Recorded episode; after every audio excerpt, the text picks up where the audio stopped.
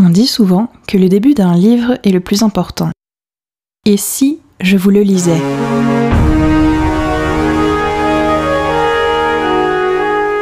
Bienvenue dans ce format chronique du podcast La Première Page où je vous parle de mes lectures du moment.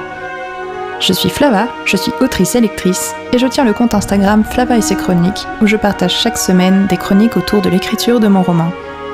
J'ai voulu exposer mes avis lecture d'une autre manière et c'est pour cela que j'ai créé ce podcast. L'idée est de vous plonger dans mes lectures en vous lisant leurs premières pages avant de vous partager ma chronique.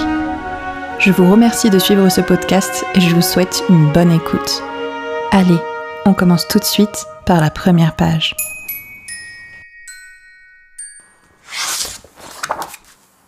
« 20h40. Il est en retard, comme toujours. Il l'était pour notre premier rendez-vous, il l'était pour notre mariage, il serait capable de l'être pour son enterrement. Désirez-vous boire quelque chose en attendant, madame? C'est la troisième fois que le serveur me tire de mon impatience. Je suis gênée de commencer sans Ben, mais encore plus d'être la personne qui bloque une table sans consommer. Je commande un jus d'orange. Quand mon mari sera là, nous prendrons une bouteille de Dom Pérignon. Le serveur hoche la tête et repart vers le comptoir. J'oscille entre fierté et honte d'avoir dégainé la carte du champagne pour acheter sa patience. 21h. Je n'aime pas le champagne. Je n'aime pas l'alcool de manière générale, ni tout ce qui peut me faire perdre le contrôle. Mais ce soir, je vais faire une exception. On ne fête pas ses dix ans de mariage tous les jours. Bienvenue dans cet épisode où je vous parle aujourd'hui du livre de Virginie Grimaldi, Le parfum du bonheur est plus fort sous la pluie. Petit moment gênant quand même cette première page, non? Attendre dans un restaurant, être seul. Pauline, le personnage principal que l'on suit, euh, pour l'instant on ne connaît pas encore son prénom mais on l'apprend par la suite, est un personnage qui sait se mettre dans des situations, euh, comment dire, gênantes. Oui, gênantes, c'est le mot. Virginie Grimaldi d'ailleurs sait parfaitement nous transmettre toutes ces émotions que l'on peut ressentir quand euh, il se passe quelque chose de malaisant, c'est quelque chose que j'apprécie beaucoup dans sa plume. Elle nous met vraiment à la place du personnage et on s'identifie très facilement. Tout de suite, dès les premières pages, je me suis identifiée au personnage. L'attente, hmm, ça nous est tous plus ou moins arrivé. Pas forcément dans un restaurant où on a les moyens d'acheter un Dom Pérignon, même euh, à la terrasse d'un café ou devant une sortie de métro ou un arrêt de bus. On a tous attendu quelqu'un et ce moment un peu gênant où l'heure tourne, où l'heure du rendez-vous est dépassée de plusieurs minutes, dizaines de minutes, voire même plus. Et cette attente et ce petit moment de solitude est assez bien retranscrit, je trouve, dans cette première page. Et le petit moment gênant que subit Pauline, on l'a tous vécu. Je m'identifie tout de suite à elle. Mais dans la suite du roman, j'ai eu beaucoup de mal avec Pauline.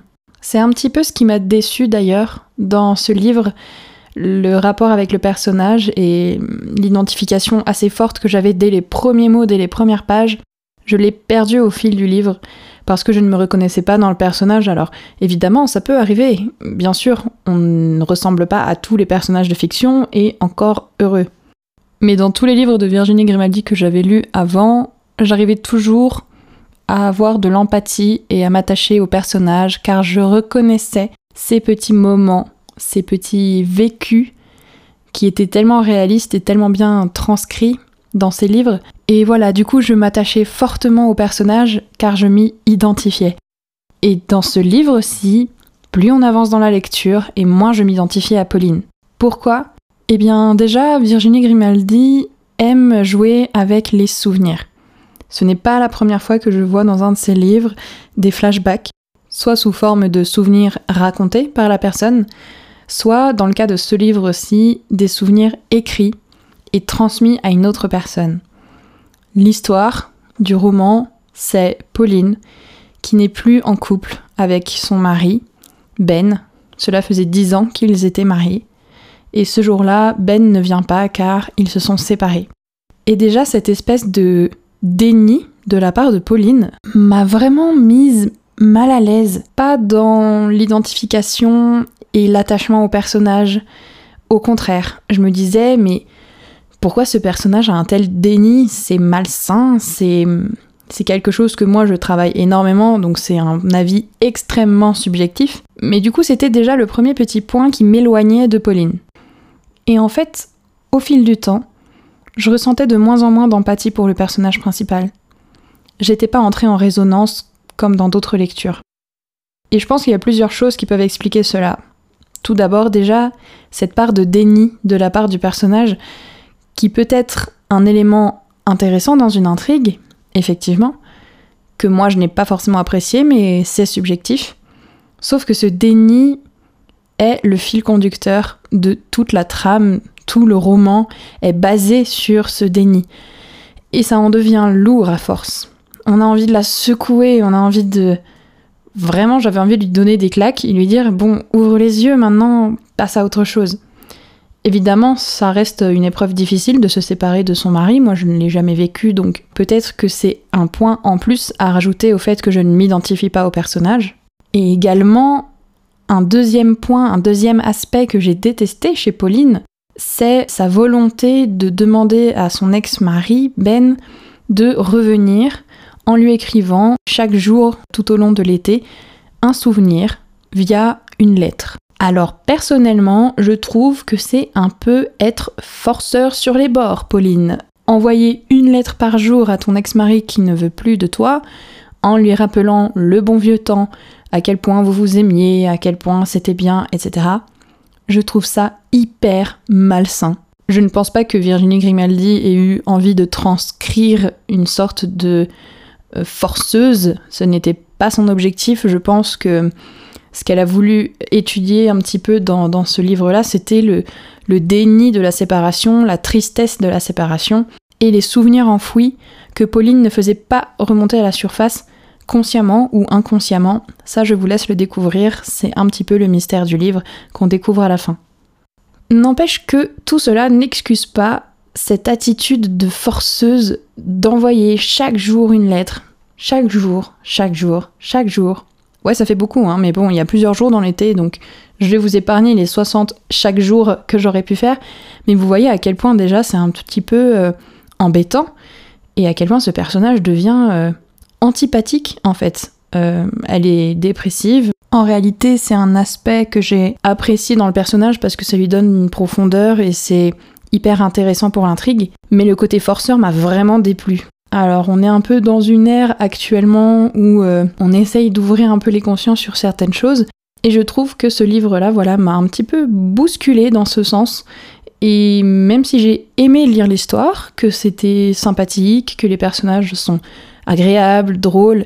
On retrouve toujours l'humour de Virginie Grimaldi et franchement, je pense que moi je suis une adepte de ce genre d'humour et de situation et c'est quelque chose que j'apprécie vraiment.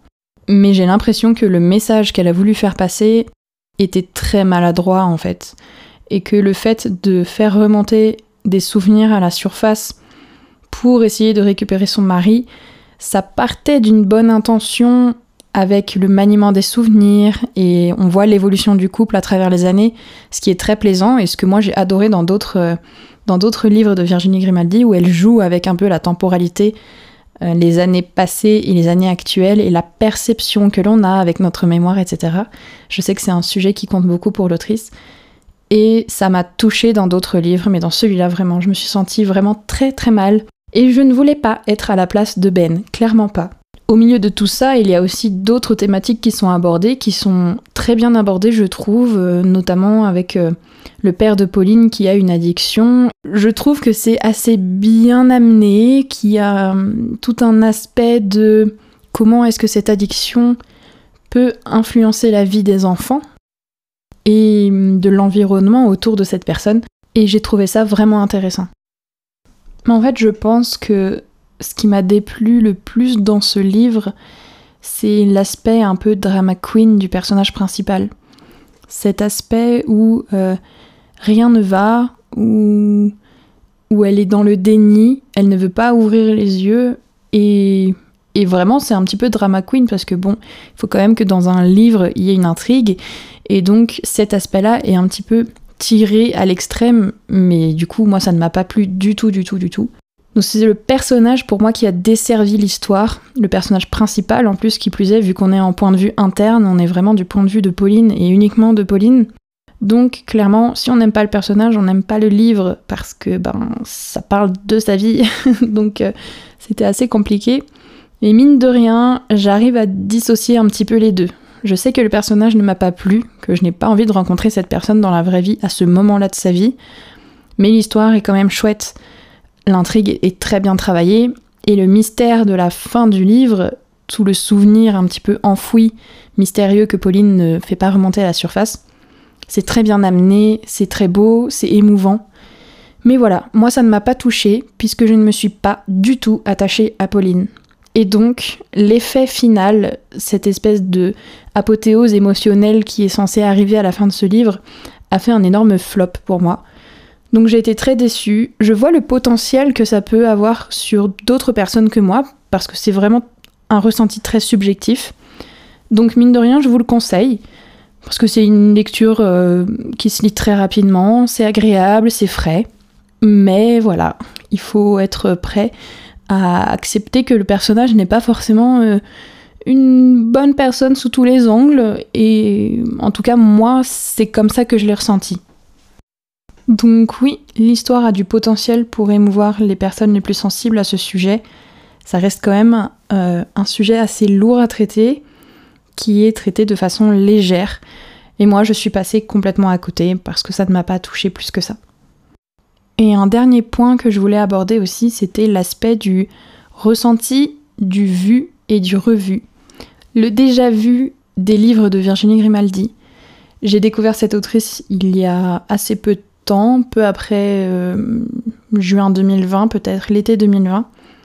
Et j'ai dévoré deux ou trois de ses livres en six mois, qui étaient quand même différents, selon moi, mais en revenant un petit peu dessus, on retrouve les mêmes mécaniques, les mêmes personnages, les mêmes difficultés et les mêmes caractéristiques et personnalités de personnages. Et donc, fatalement, on retrouve presque des situations similaires. Tout ça a fait qu'en fin de compte, j'ai été un peu déçue de ma lecture, car j'avais l'impression de voir du réchauffé avec un personnage antipathique et un événement qui ne me touchait pas plus que ça. Donc euh, j'étais un peu déçue de ma lecture, mais je vois le potentiel que ça peut avoir. Et honnêtement, je vous le recommande. Pour conclure, je dirais que ça reste une agréable lecture, une histoire intéressante, mais qu'avec moi, ça n'a absolument pas pris. Donc je vous le recommande si vous êtes adepte de ce genre de lecture avec euh, ce genre de personnage. Et hum, j'attends vos retours avec impatience, savoir si vous avez pensé la même chose que moi ou alors si pour vous c'était euh, un véritable coup de cœur.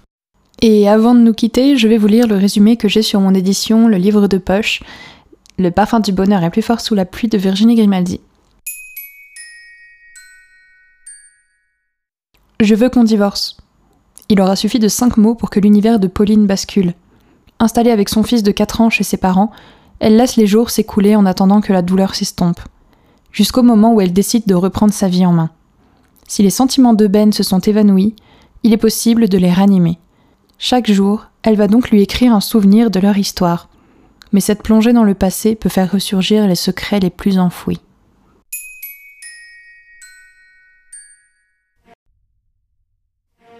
Merci d'avoir suivi cette chronique en ma compagnie.